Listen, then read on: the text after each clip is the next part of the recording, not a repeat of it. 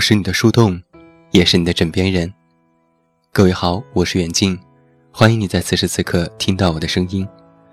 收听更多无损音质版节目，查看电阅及文稿，你都可以来到我的公众微信平台远近零四一二，或者是在公众号内搜索我的名字“这么远那么近”进行关注，也期待你的到来。今天晚上我要给你讲一个故事。故事的名字叫做《无法愈合的伤痛》。八月，闷热的天气带不起一丝凉风。道路两旁碎落的瓦砖、P.R. 级火箭筒的残骸、破碎的玻璃窗和烧焦的树，都在诉说这座城市刚刚经历过战争。原本热闹的街道，此刻冷冷清清。只能听得见偶尔零散的步伐。背着枪的敌军来回走动，巡逻搜刮着城镇里剩余的东西。远处传来一声爆炸，像是微爆弹引起的。紧接着，敌军从一间屋子里熙熙攘攘拽出了许多人。帕雅止住脚步，抱着妹妹。在人群里瑟瑟发抖。突兀的两声枪响，一个当地警察打死了敌方士兵。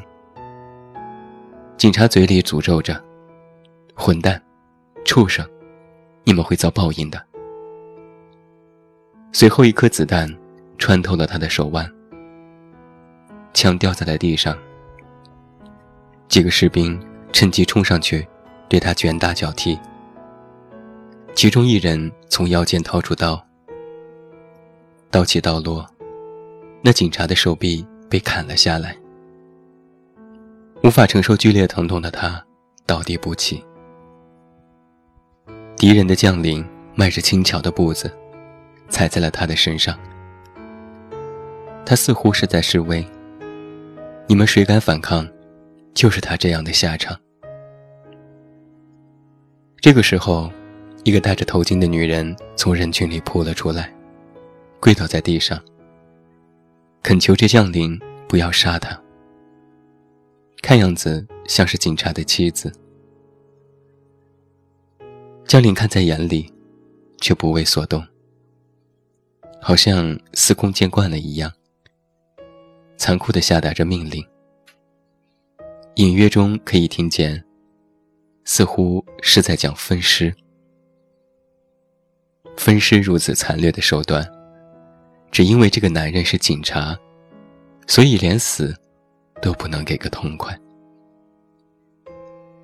想起此处，帕雅只觉得眼前一黑，昏了过去。醒来的时候是被吵醒的，一间小黑屋子里，密密麻麻的挤满了年轻的女人。帕雅摸了摸，发现妹妹不在身边，急忙站起来，在人群里搜索着踪迹，答案却是一无所获。看着身边的同龄人，恍惚间，帕雅突然明白，这里应该是新闻里报道过的敌方的慰安所。在这里，他和妹妹因为年龄的差异被分开了。就像是货品一样，被分门别类放在了不同的地方。有人说，敌方有自己的奴隶市场。年轻的姑娘被挑选完，都会以三十到五十美金不等的价格被卖掉。也有人说，如果不从，就会被杀死。零零碎碎的哭泣。弥漫在面对未知事物的恐惧里。几天后，一个年轻的士兵带着轻佻的笑走了出来，让他们一字站开，抬起头，逐一筛选。有些低血糖的帕雅，面色惨白，站在人群的最后面，发抖的手指紧握成拳。他渴望自己可以不被带走，但当小兵用枪抬起他的头说：“就是他时”，希望破灭了。原来，他之所以昏倒也没被扔掉的原因，就是因为长相貌美。之前那个下达分尸指令的军官，看上了他。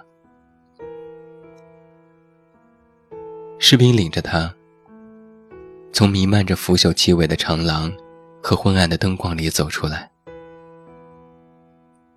多日不见，阳光再刺眼，阿雅也想感受它的温度。虽然，它照不射他内心里的恐慌。他从一间房子被带到了另一个房子里，那里有干净的窗帘、白色的床单，还有水。是的，他已经三四天没有喝过一口水了。敌方对待俘虏的政策是，无用就渴死他们。正当他望着水杯发呆的时候，三四个女子也被带了进来。个个面目清秀，帕亚终于明白，他们都是被单独挑出来，给高阶军官做慰安妇的。入夜，他躲在墙角里，好像听见门口有人说禁语。紧接着，三四个男人走了进来，其中就有那个下达分尸命令的人。像是分赃一样，他们商讨着，达成协议之后，那个男人向他走了过来，对他说：“你长得真好看，可惜错了信仰。”之后的一段时间，是一场混战、强奸，不同的人，在这间屋子里进行了无数次的施暴。你可以想象，他们遭受了什么，却无法形容。起初，姑娘们还挣扎，哪怕被打；但后来，见过被毒杀、性虐待死的同伴，眼睁睁看着他们满身伤痕的被拖出去之后，就都不反抗了。帕亚想过自杀。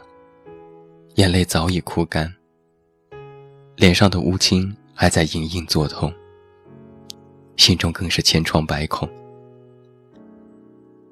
在那段生不如死的时间里，敌人不仅剥夺了他的身体，瓦解了他的精神，更带走了他的尊严。此时，他觉得自己就像是一个不知道反抗的行尸走肉。一个仅仅有着呼吸，但是任人蹂躏的死人。可他不能死，心里总有一个声音告诉他：妹妹还在等着自己去救她，她那个才十二岁的妹妹呀。隐约中，他记得来过的一个军官说过：未成年的孩子过几天。都会被卖到奴隶市场，所以他的心中燃起火光。也许妹妹还活着。坚定了这个想法之后，他知道自己必须活下去。既然现在连死都不怕，还有什么是不行的？这个时候，最重要的是必须逃出去。经过了几个月的筹划，他说服了屋里的姐妹，最终色诱了看守，逃了出来。具体的细节他不愿多谈。看着他眼角的泪珠，我们也没有想追问下去了。他在接受一个采访的时候，新加尔山区已经被夺回。帕亚说。他身上经历过的事，在这个地区，是大家心照不宣的丑闻。大多数逃出来的姑娘，都经历过，所以从来不对外说。他肯跟我们讲述这些，是因为他想让更多人知道，让国际来援救他们，因为他的妹妹还没有找到。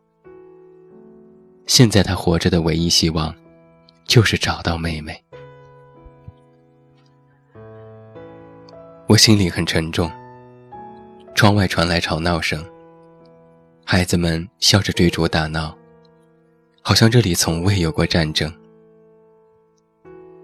这里依然维持着安居乐业的美好景象，只是在呼吸当中，依然有着沉重的空气。因为只要敌方不撤兵，在这里生活的人们就不会真正的安全。这只是我一个虚构的故事，灵感的来源是看了《机械师二》，一个世界各地的军火大佬为了争斗，展开暗杀的故事。影片里爆炸、杀人，就跟玩游戏一样。一个推 BOSS 打小怪的游戏，这就让我想起了很久之前看过的一个节目《旅行》，有一期是采访难民营的。我还记得那个姑娘漂亮的眼睛。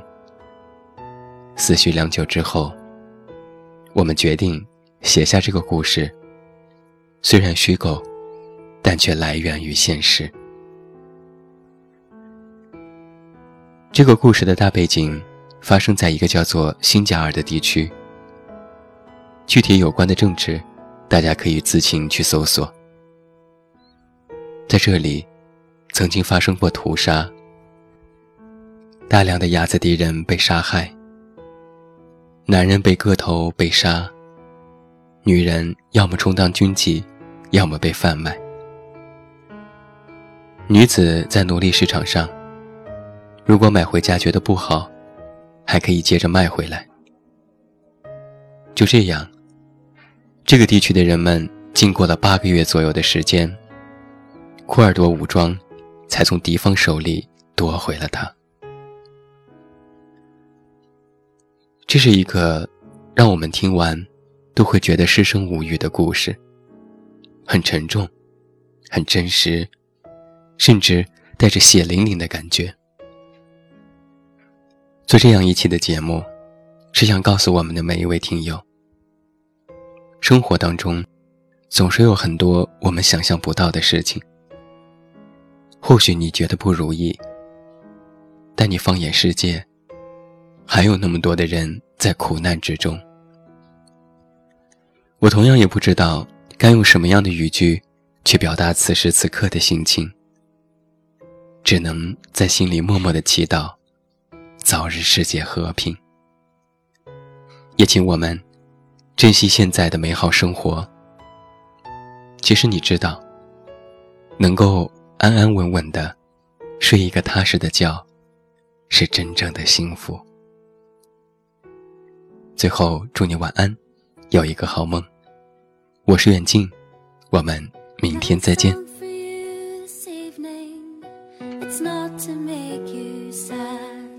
nor for adding to the sorrows of our troubled northern land.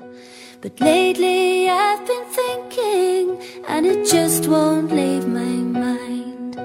I tell you of two friends one time who were both good friends of mine.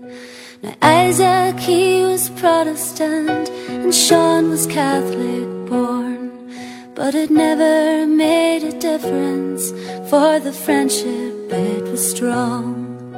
And sometimes in the evening, when we heard the sound of drums, we said it won't divide us, we will always be as one.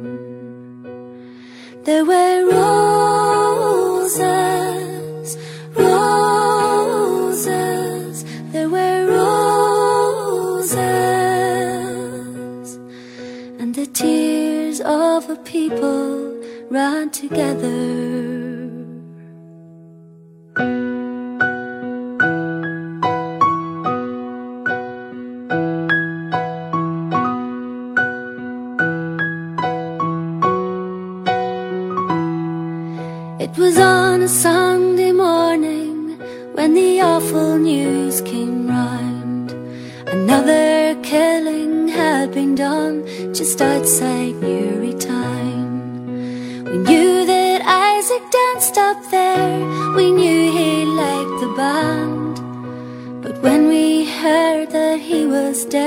We just could not understand.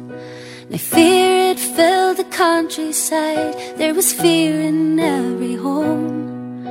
When late at night a car came prowling round the Ryan Road. A Catholic would be killed tonight to even up the score. Oh Christ, it's young MacDonald they have taken from the door. There were roses, roses, there were roses, and the tears of a people ran together.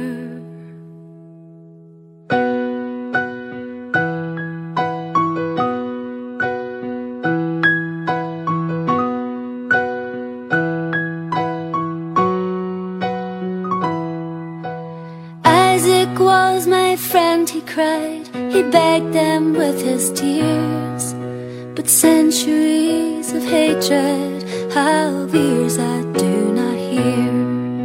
An eye for an eye, it was all that filled their minds. And another eye for another eye, till everyone is blind. Now I don't know where the moral is or where this song should end. But I wonder just how many wars are fought between good friends.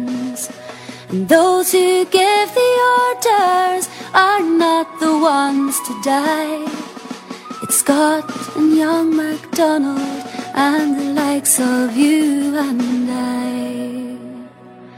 There were roses, roses, there were roses,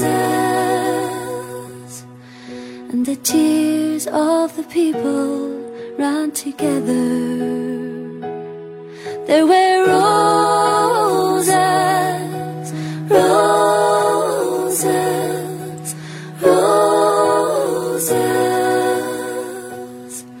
and the tears of the people ran together.